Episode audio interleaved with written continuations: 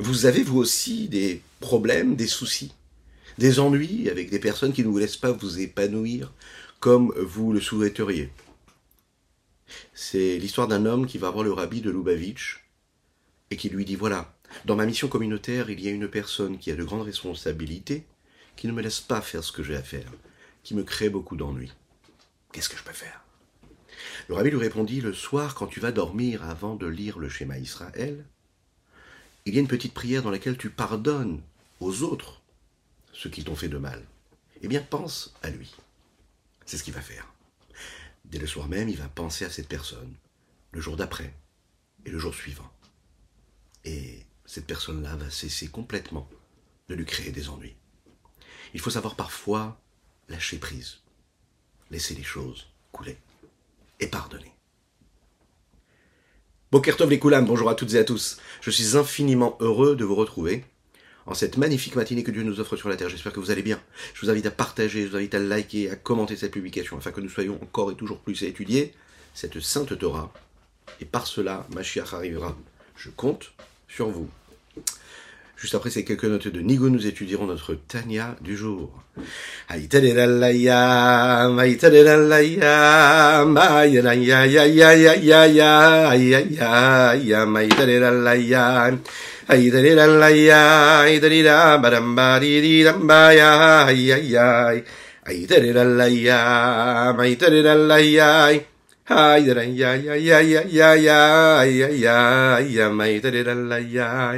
아이들이랄라이야 다리람 바밤바바바바바바바밤 아이들이랄라이야 마야야야 아이들이랄라예 이들이라이들이야 마이들이랄라이야 마나이야야 이야야 마이들이랄라이야 마나이야야 이야야 이들이라이야야야 마야야야야 이들이랄라이요야 마야야야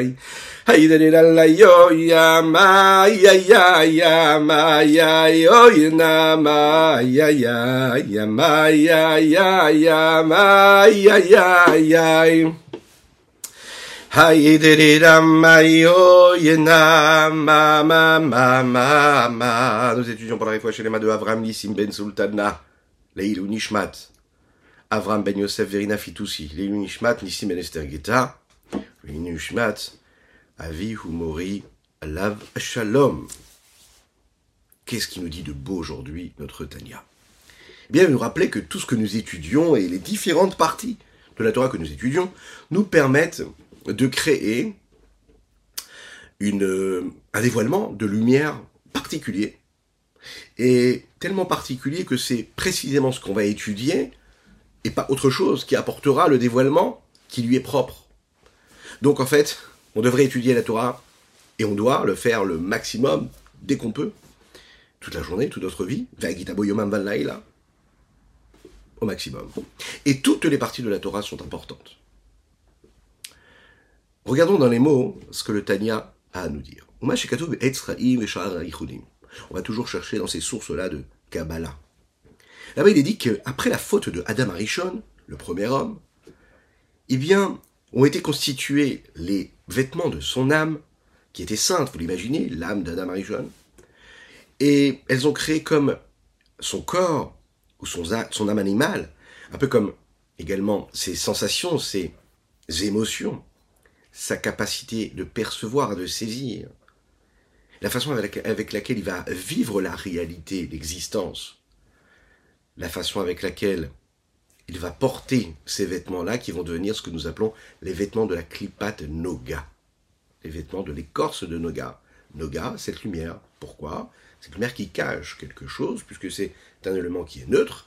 En fonction de ce que j'en ferai, je pourrais le faire élever, l'élever vers la sainteté, ou le transformer vers la sainteté, ou bien le faire tomber vers complètement les sources de l'impureté, que Dieu nous en préserve.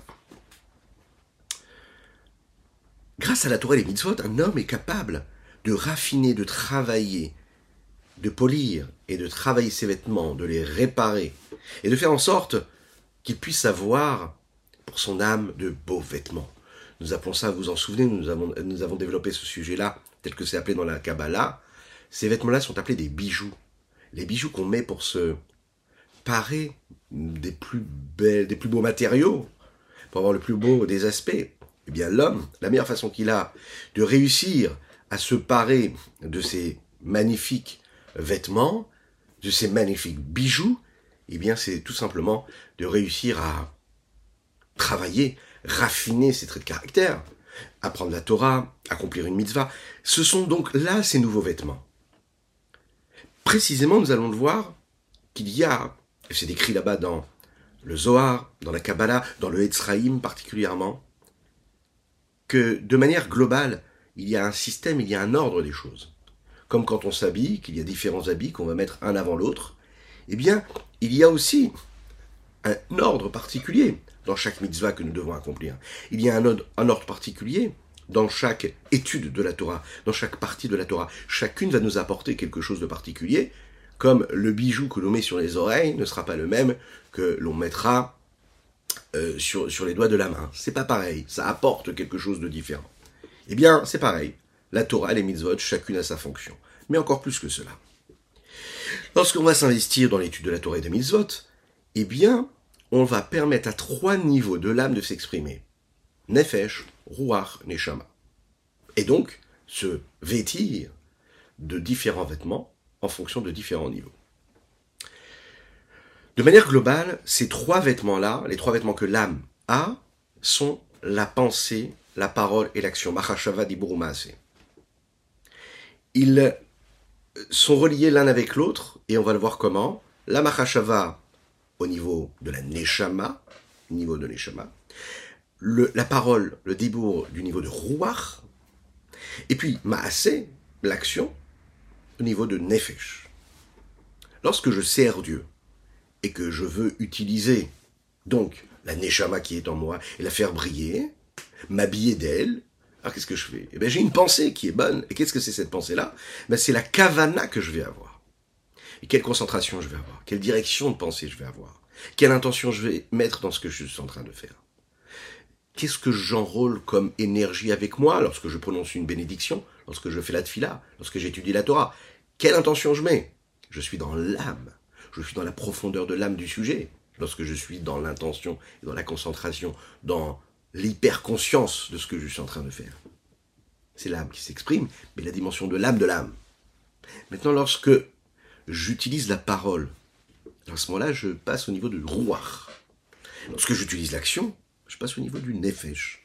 Lorsque je j'étudie la Torah avec le dibour, eh bien c'est le roi, le souffle de la bouche qui façonne et qui permet les mots, les lettres, les phrases, l'étude de la Torah. L'action, eh bien c'est simplement, bah, c'est l'action, sont des mitzvot, l'accomplissement des mitzvot dans les mots.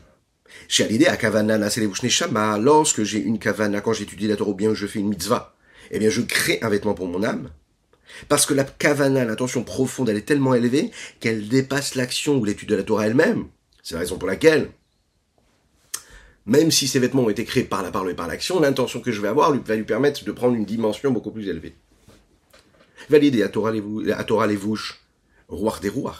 Lorsque je vais étudier la Torah, alors à ce moment-là, je crée un vêtement pour le niveau du roi, parce que l'étude de la Torah fait partie du monde de la parole. Et la parole, c'est, comme on le sait, ce qui existe dans le niveau de roi, et le niveau de roi, c'est le monde de Yetzira.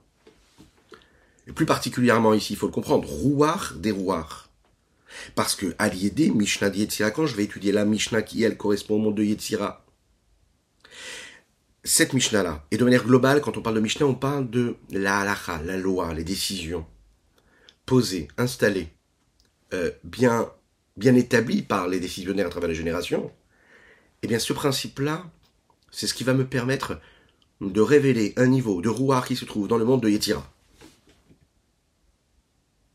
La preuve, c'est que dans le monde de Yetira, c'est un endroit où on est capable de créer des midotes, des mesures, des distinctions, et de créer aussi des différences. Dire que cela c'est permis, ça c'est interdit, d'être capable par exemple d'être beaucoup plus cool ou non d'être plus rigoureux dans les termes que nous connaissons, être plus marmire ou être plus mekil. Et et lorsque je vais et, utiliser ce souffle-là de l'anishama qui, elle, apparaît dans le monde de Bria, eh bien c'est quand je vais étudier la Gemara. L'étude de la Gemara, c'est une étude qui est moins dans la décision établie, pragmatique, factuelle, mais plus dans la recherche, la Gemara. Je pose des questions, je trouve des réponses, j'ai encore une question, je crée des parallèles, je vais dans un sens, je vais dans un autre. On est dans un monde intellectuel où tout est possible. On cherche, on tâtonne dans une direction ou dans une autre. C'est le monde de Bria. Donc lorsque je vais étudier, je vais créer pour mon âme des vêtements qui correspondent au niveau de l'aneshama, mais au niveau du rouar de l'aneshama. Yeshlomar, il faut donc dire ce qui a été dit dans le ici. Bien sûr, nous parlons ici, dans le Etzraïm, ou comme le dit le Ravadin d'Israël, dans différents endroits de la Chassidoute, nous parlons de la Torah qui est faite et qui crée un vêtement pour les créatures. De quelle étude nous parlons ici? De la Torah qui est étudiée en bas, mais pas de la Torah elle-même, en ce qu'elle est elle-même pour elle-même. C'est la Torah qui est établie ici, qui est étudiée par l'homme ici-bas. Lorsqu'un homme étudie la Torah, il comprend quelque chose. Donc, en fait, il comprend avec son intellect à lui. Chacun a son intellect, chacun va étudier d'une certaine façon, et même si on est persuadé de comprendre la même chose, on comprend chacun avec ses outils propres et personnels. On va saisir, on va ressentir de façon personnelle. En fait, la Torah, c'est pas seulement qu'elle habille l'homme qui étudie, c'est aussi l'homme qui habille la Torah qu'il est en train d'étudier. Il la façonne avec son intellect. Il lui donne une perception, une vision, une compréhension. Alors, cette Torah-là, hein, elle n'est pas comme la Torah qui descend comme l'eau qui descend en bas. Et que, comme nous l'avons dit, l'eau qui descend en bas, c'est la même eau qui était en haut, qui descend en bas, et ça n'est pas un reflet de l'eau qui était en bas, l'eau qui, qui, était en haut. L'eau qui descend en bas, eh ben, c'est la même eau qui était en haut. Et pas un reflet. Quand j'étudie ici la Torah, je ne suis pas en train de faire descendre la Torah telle qu'elle est là-haut. Je suis en train de la percevoir en fonction de ce que je suis moi-même. Maintenant, cette Torah-là, elle va monter en de, des mots que je prononce, des lettres que je, que je suis en train de former avec, avec mes mots à moi, avec, avec mes capacités, avec ma bouche à moi, avec, mes, avec, avec chaque, chaque capacité que j'ai intellectuelle, physique, matérielle. Je vais lui donner une forme. C'est ce qui va faire la beauté, la richesse de l'être humain, de sa différence. Comme le Ravadin et Israël l'avaient l'habitude de dire, il dit un des critères de l'amour, qu'est-ce que c'est? C'est lorsqu'on est capable de comprendre qu'on ne doit pas changer l'autre, qu'on ne doit pas rentrer dans le territoire de l'autre, mais qu'on doit changer sa place à soi-même, dans le rapport que nous avons à l'autre. Pourquoi? Parce que lorsque l'on change d'endroit et de place, eh bien on fait tomber les barrières. Et si on fait tomber les barrières, il peut y avoir un rapprochement entre les êtres. Si on fait tomber les barrières, on peut communiquer chacun en fonction de ce que nous sommes, mais créer un lieu commun qui, lui, va être celui de l'osmose et de l'harmonie. Quel rapport y a-t-il ici? C'est que les perceptions de chacun ne doivent pas changer. Elles vont juste enrichir le rapport, elles vont enrichir l'expérience qu'il va y avoir entre le rapprochement des êtres. Et là, créer quelque chose qui est beaucoup plus grand, beaucoup plus fort, parce qu'on a créé une autre dimension. Le but n'est pas d'asservir l'autre face à ce que nous ressentons pour lui. Le but n'est pas de l'enfermer dans notre perception des choses. Nous avons chacun et chacune nos richesses, mais avec nos richesses, on est capable de créer un lieu commun. Et là, si tous les êtres vivaient de cette façon-là, je pense que Mashiach viendrait tout de suite. Mais en. Souhaitons-le. Echaim, Echaim.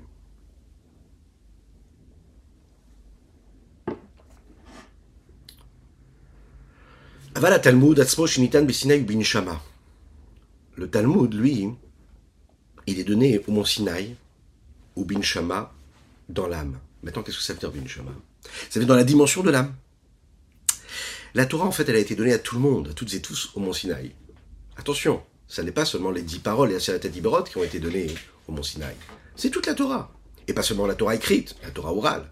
la Mishnah, le Talmud, et ainsi que tout ce que nous sommes en train de développer à travers les générations dans l'étude de la Torah, tout ça, ça a été donné au Mont Sinaï.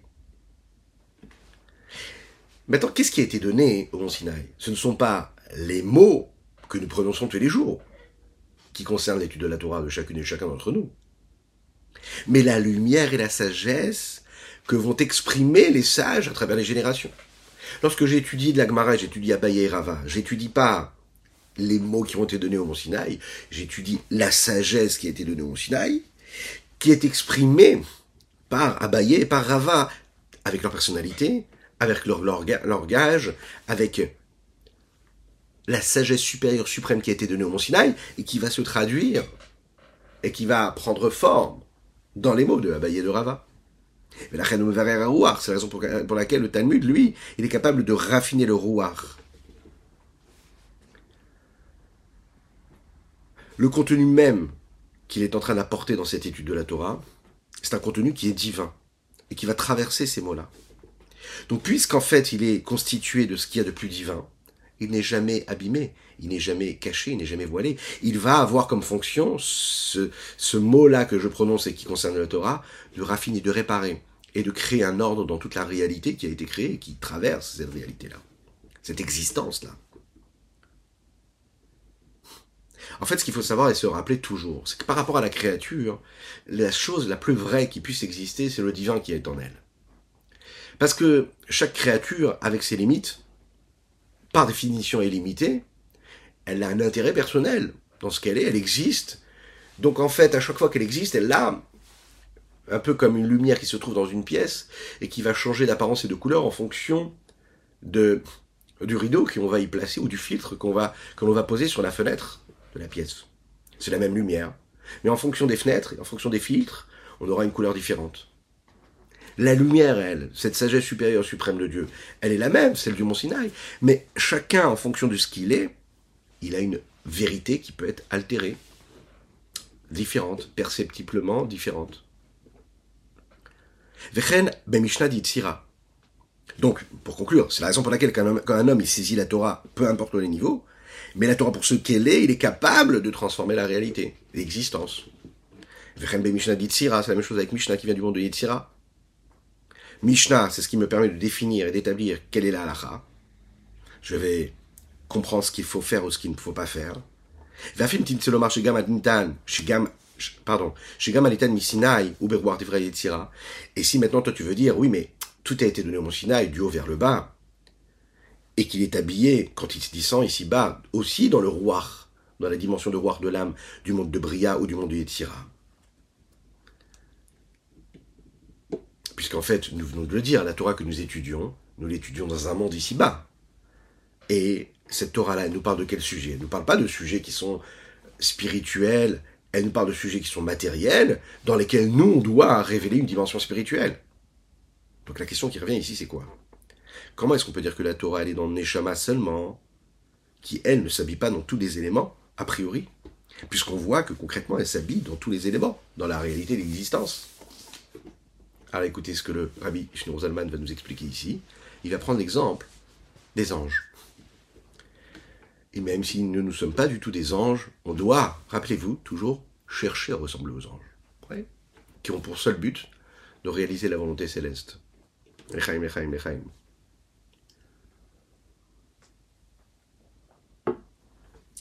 Qui c'est qui se rapproche des anges? Il est dit comme ça dans les textes que les enfants se rapprochent des anges. Les enfants se rapprochent des anges parce qu'en fait, ils, ont une forme de pureté. Ils ont cette capacité-là de ne pas faire cas de ce qui se passe autour d'eux, physiquement, matériellement. Ils peuvent se laisser voler, se laisser planer, se laisser s'élever. Ils peuvent profiter de chaque instant qu'ils ont de leur existence, dans leur pureté, pour s'attacher à des choses qui sont essentielles. Ce qui va les façonner, leur permettre de grandir et d'évoluer comme il faut. D'ailleurs, on profite de ce moment-là, parce qu'il y en a qui nous écoutent lorsqu'ils vont à l'école le matin, eh bien, on pense à vous, les enfants. Que Dieu vous bénisse, qu'il vous protège, qu'il inonde votre existence de réussite, de, de, bonheur, de joie véritable dans votre étude de la Torah, dans votre éducation. Que soyez toujours en bonne santé jusqu'à 120 ans. Voilà. Arenoda, chez Malach ou Mamash. Il est dit comme ça que chaque ange, c'est un émissaire qui vient d'en haut. Et à ce moment-là, en lui, quand il est dans sa mission, il y a le nom de Dieu qui est, qui est inscrit en lui, qui réside parmi lui. Il est dit comme ça dans la Gemara Kiddushin, Shlucho Sheladam Kemoto. L'émissaire d'une personne, c'est comme lui. Oui, mais lui n'est pas là. Oui, mais son l'émissaire est là. Eh bien, l'émissaire, lui, c'est comme si que la personne était là. Mais qu'est-ce que ça veut dire? Ça veut dire qu'étant donné que le malach, c'est le chaliard de Dieu, c'est, il est en mission d'Akadosh Baruch ici-bas sur terre. Donc en fait, quand il est là, il représente Akadosh Baruch ici-bas sur terre au moment où il est. Mais le malach n'est pas sur terre. L'ange, quand il accomplit sa mission, il représente la présence de Dieu là où il est. même plus fort que la mission qu'un homme est capable d'accomplir. Pourquoi? Parce que l'ange, c'est une créature qui est saine.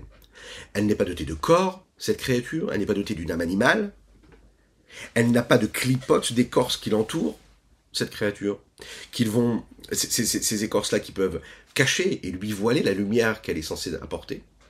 Et donc l'ange n'est pas embrouillé et perdu dans les méandres de ce que peut apporter la matérialité et la grossièreté du monde. Il est saint, cet ange. Donc il fait tout ce qu'il doit faire de manière complète, totale. Il le fait avec une transparence totale avec celui qui l'a envoyé faire cette mission. Donc comme il est dans une transparence totale, qui n'a pas de personnalité, qui ne, qui ne, qui biaise pas son message, qui ne l'abîme pas, qui ne le travestit pas, il est dans le message pur, il fait ce qu'on lui a demandé de faire. Donc lui, en fait, il représente vraiment ce qu'on appelle Shlucho Adam Kemoto, c'est-à-dire euh, je suis celui qui m'a envoyé.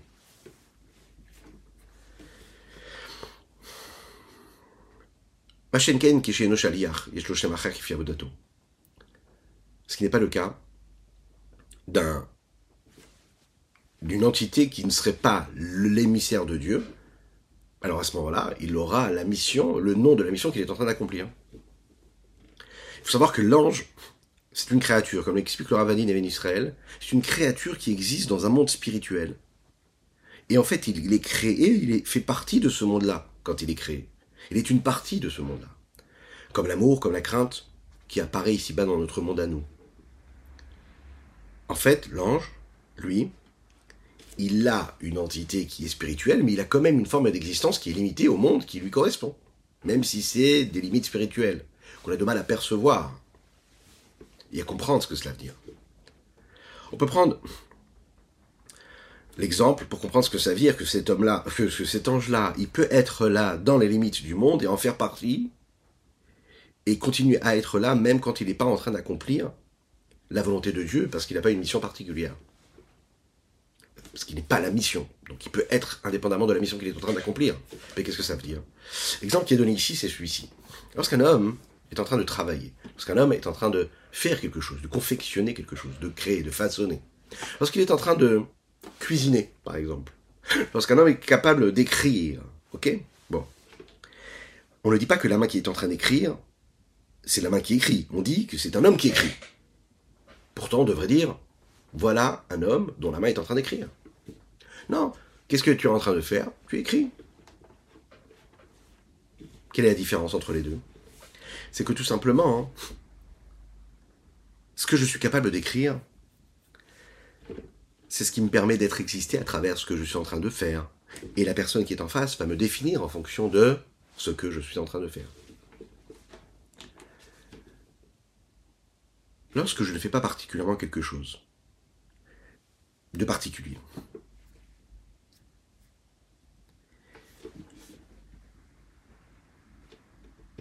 On reprend l'exemple. On va dire les Chaim d'abord. Chaim, Chaim.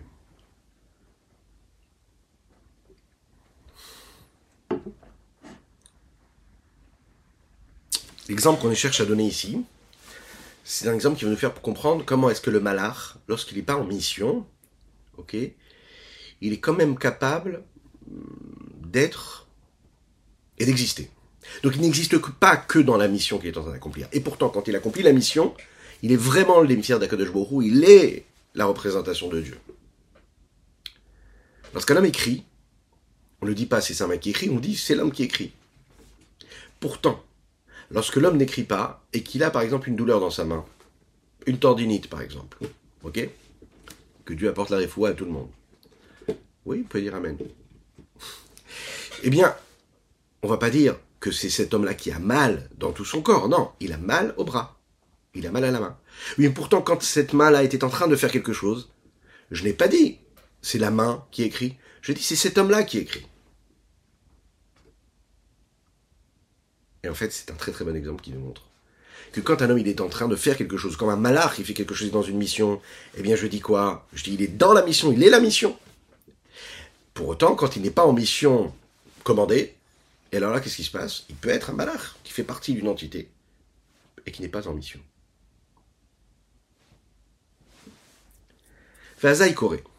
D'ailleurs, le malach, qu'est-ce qu'il dit? On le dit tous les jours dans la tefila. Kadosh, Kadosh, Kadosh Hashem. C'est un texte qui provient du Ishaïa. Dieu est saint. Qu'est-ce que veut dire que Dieu est saint? Pourquoi il le répète trois fois? Parce que le malach, il dit Dieu est saint, Dieu est saint, Dieu est saint. Il est en train de dire Dieu est séparé de moi, Dieu est plus éloigné de moi, Dieu il est au-dessus de moi. Il est en train d'exprimer ce principe-là chez Shem Hashem ou Meno, que le nom d'Hachem, il est complètement séparé de lui. Vechenou Mamash, il en est ainsi. De la même manière que le Malach, qui est l'émissaire d'Akadosh Baruch il fait descendre les lumières de Dieu ici-bas, eh bien la Torah, c'est la même chose. Lorsqu'il y a ce niveau-là de revêtement et d'habillage, de quoi? Eh bien de ce, cette étude que je suis en train d'approfondir dans le Talmud, au niveau de Rouach, du monde de Bria, au niveau de la Mishnah que j'étudie, au niveau de Rouach, du monde de Yetzira. C'est pareil, en fait. Qu'est-ce qui se passe à ce moment-là? Bien que ce soit le monde de Bria, eh bien la Torah n'a pas un rapport et n'est pas en rapport avec ce monde-là, si ce n'est qu'avec la dimension de divin qui est liée en, lui, en ce monde-là. Ça veut dire quoi? Ben, Je suis en train de quoi? De m'attacher dans cette étude de la Torah à la volonté de Dieu, à sa sagesse à lui. Et la même chose avec Mishnah du monde de Yetzira. Et la même chose avec le monde dans lequel nous vivons, quand nous sommes investis dans l'étude de la Torah, quand nous étudions, la Gemara, quand nous étudions la Mishnah. Em Hashem. Une halakha que je suis en train d'étudier, c'est un malach, c'est un émissaire de Dieu. Je suis en train d'étudier l'émissaire de Dieu. Donc j'étudie Dieu. Je m'attache à sa sagesse. Comme le malach qui est en mission d'Akadosh Baoru, ben l'étude de la que je suis en train d'étudier, c'est la volonté, c'est la sagesse de Dieu, et rien d'autre. Et comment on appelle ça dans les termes kabbalistiques On appelle ça la malchut, nukva, du monde d'Atsilut, c'est elle qui va recevoir, et qui représente aussi ce que nous appelons la parole, parce que la parole, c'est elle qui va exprimer tout cela. Les réceptacles, les outils de la parole me permettent d'exprimer quelque chose. Donc en fait, la parole et les mots vont devenir les émissaires de l'homme quand il est en train de parler pour l'autre. Euh, qu'est-ce qui représente ma pensée, ma volonté? Ce sont les mots et les phrases que je suis en train de formuler. C'est ce qui me permet de communiquer, ce sont mes émissaires. Et eh bien c'est pareil. Pareil, c'est extraordinaire euh, ce que nous rappelle ici le Rabbin Israël sur ces mots-là, qui nous permet de comprendre un petit peu plus ce qu'il dit ici le Rabbi Shmuel sur ces mots de Kabbalah, à savoir que quand j'étudie la halacha, ce sont donc les émissaires de Dieu. C'est ce qui représente Dieu, comme un homme qui communique.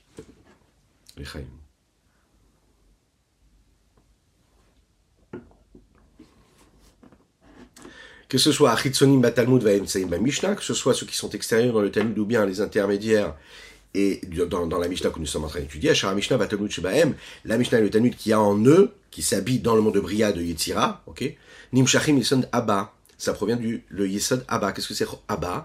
Abba, c'est celui qui donne. Nukva, c'est celle qui reçoit. Abba, c'est la Chochma, la sagesse qui est dans le monde d'Atsilut. Nukva, c'est la Nukva, la Malchut qui est dans le monde d'Atsilut cette chorma-là, elle va traverser tous les mondes des créatures, et elle reçoit en fait, dans chaque monde dans lequel elle passe, qu'elle traverse, un lévouche, un vêtement, dont elle va s'habiller. Dans le monde de Bria, elle va s'habiller, ça va devenir le lévouche, le vêtement du Talmud. Dans le monde de Yitzhira, ça va devenir le lévouche de la Mishnah. Et c'est la Mishnah qui va me permettre de laisser la chorma s'exprimer. Et dans le monde de Bria, c'est la Gemara qui va me permettre de laisser s'exprimer. Euh, cette chorma de Dieu. Maintenant, ce Abba là, Amekaben Chorma Stima'a, d'où est-ce qu'il reçoit sa force? Il reçoit encore d'un niveau qui est plus élevé. On appelle ça la Chorma Stima'a, ça veut dire la Chorma cachée. Tout ça de Harich Anpin. On sait qu'il y a la couronne, dans cette couronne-là, il y a deux parties, au-dessus de la tête, la sagesse, hein, cette couronne-là. Dans la partie, la partie attique, et la partie Arir.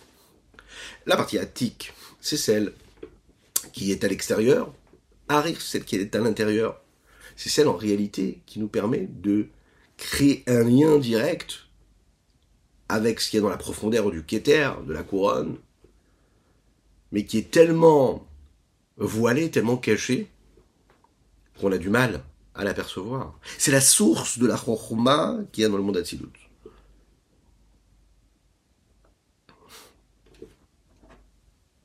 ou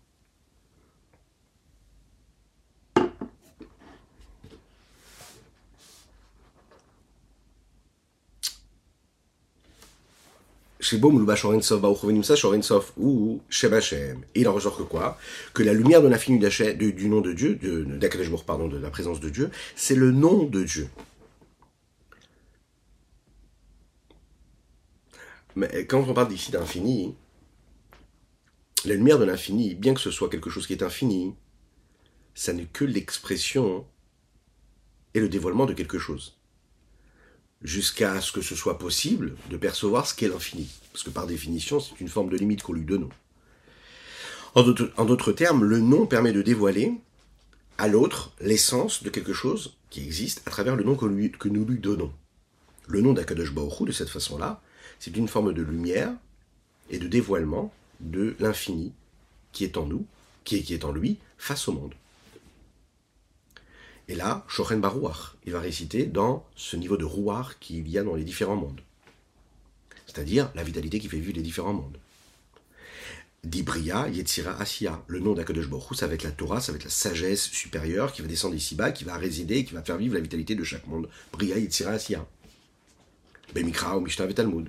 La lumière de Dieu, le nom de Dieu, qui rentre dans chacun des mondes, dans chacun des mondes, il rentre à travers quoi? À travers la partie de la Torah qui correspond à chacun des mondes, et donc là, à ce moment-là, il précise encore une fois, dans le Mikra, c'est quand je vais faire, c'est-à-dire dans le Chumash, dans la Torah Shebirta, Torah écrite, quand je vais faire, je vais agir. Ou Mishnah, quand je vais étudier la Mishnah, savoir comment faire, à savoir le monde de Yetzira. Et puis quand ce sera dans le monde de Bria, quand je vais étudier la Gemara, le Talmud. Quand un homme qui vit dans un monde là ici-bas, il étudie avec son expérience, avec son intellect, avec ses sensations à lui, avec ses émotions à lui, eh bien, il est en train d'attirer vers lui la lumière de l'infini béni soit-il, qu'il y a dans la Torah, dans le monde dans lequel il se trouve. Comme l'ange qui est un émissaire, l'homme aussi qui étudie la Torah. La Torah, elle est une avec Dieu. Donc, de cette certaine façon, à Baruch il dit, et ce qui est considéré dans la Torah comme une pensée, c'est la pensée de Dieu. Lorsqu'un homme étudie la Torah, alors il est en train, à ce moment-là, d'être un niveau d'un chaliard de manière profonde de Dieu. Akadosh Baruch il est en lui, Akadosh il est dans sa pensée, Akadosh Baruch il parle dans ses mots. Ce n'est plus lui qui parle, ce sont les mots de Dieu, puisque Dieu est dans la pensée de la Torah. Il pense avec la pensée de la Torah, il pense avec la pensée de la Torah, et la pensée de la Torah, c'est la pensée de Dieu. Il dit les mots de la Torah, et les mots de la Torah, c'est les mots de Dieu. Dans ce monde-là. Et donc, la mission que nous avons tous et tous, c'est réussir cela. D'habiller, de faire descendre cette lumière de Dieu ici-bas. Nichlal ou Et là, à ce moment-là, on est complètement inclus dans cette lumière du Saint béni soit-il. Quand la lumière de l'infini descend ici-bas, alors tout le monde s'annule à elle, à cette lumière-là. Qu'est-ce que ça veut dire qu'il s'annule? Ça veut dire qu'il laisse paraître cette véritable présence divine qui est là, qui était cachée, qui était voilée. Et à ce moment-là, le monde qui nous entoure n'est pas quelque chose de séparé de lui, il est en union totale avec Dieu. Qu'ils Adam, comme le dit dans Kohelet Shlomo Melech, c'est la mission de chacune et chacun. C'est notre, notre, notre mission ici-bas sur Terre. De faire descendre la lumière de Dieu ici-bas, qui est école à Adam. Ne cherchez pas à droite et à gauche. Votre seule mission, notre seule mission, c'est ça. C'est de créer un lien entre le divin qui est là, mais qui est caché, et de le dévoiler. Et c'était ce que faisait Rabbi Shimon Bar Yochai qui toute sa vie était la Torah. Et tous les Tanaïm, toutes ces personnes-là qui ont instauré, institué et développé ce que nous étudions dans la Gemara. De, d'amener cette lumière-là du Saint béni soit-il, de raffiner, de créer tout ce système-là de raffinement, comme les Shazman Agalout pendant, le, pendant tout le long de cet exil que nous vivons, qui devient un peu trop longue. Les Tovara, dans laquelle il y a euh, cette, de cette maîtrise cette gouvernance euh, de, cet arbre-là, de la connaissance que nous appelons l'arbre du bien et du mal. Il dit ici, le moment où l'homme, en fait, il a été maîtrisé par ce qu'il y avait de plus négatif, c'est-à-dire que le mal a pris la force, le mal a pris la place. Il y avait de la gdoucha en l'homme, il y avait de la sainteté, et dans ce monde-là, en fait, c'est la clipa qui a pris la place, qui maîtrise et qui gouverne. Et nous, qu'est-ce qu'on doit faire? Eh bien, on doit tout faire pour faire disparaître cette gouvernance du mal et faire sortir le bien. Ouais. C'est le but de chacune, chacun d'entre nous, c'est ce que la Chassidoute nous explique. Le but de notre existence, c'est de faire descendre ici-bas la lumière de Dieu, afin qu'il y ait une connexion entre le 1 et le 1. Qu'est-ce que ça veut dire? Entre ce qu'il y a d'unicité en moi et ce qu'il y a d'unicité en Dieu, et à savoir relier les deux. Ce qui, la dimension de Dieu qui descend dans ce monde-là à travers tout ce que je suis, je sais, je pense et j'agis, et le Dieu unique, je crée une unicité, je les relie les deux parce que j'ai créé ce dévoilement. J'ai retiré ces écorces qui cachaient, qui voilaient cette, cette parcelle divine qui est en moi, ou dans chacune des choses qu'il y a dans ce monde-là. Ce qui n'est pas le cas des malachim, qui eux sont en réalité des, des êtres supérieurs par rapport aux âmes dans les corps que nous avons. Des chilou eux ressentent de l'amour et de la crainte intellectuelle. Et ils n'ont pas cette force-là de faire descendre. La seule chose qu'ils font, c'est de faire monter. Et. Et par ça, on pourra comprendre chez Nivraim qu'on est capable de créer, écoutez bien ça, créer des anges à travers l'étude de la Torah.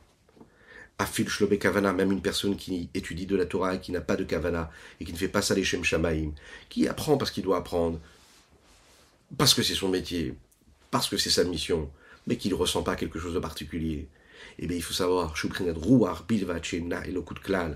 bien, il faut savoir que quand il n'est pas en train de penser, en train de, dire ce qu'il est en train de dire, qu'il n'est pas en train de penser que c'est de la sagesse divine, qu'il n'est pas en train d'être conscient que c'est de la parole divine qui s'exprime dans ces mots, qu'a priori c'est juste du roi dans lequel il n'y aurait même pas de divinité de révélée, dévoilée. Et là, les fiches à Falpiken, comme il y a le nom d'Hachem, le nom de Dieu qui réside en lui, alors cette chorma-là, cette Torah, cette sagesse, c'est la sagesse profonde de Dieu.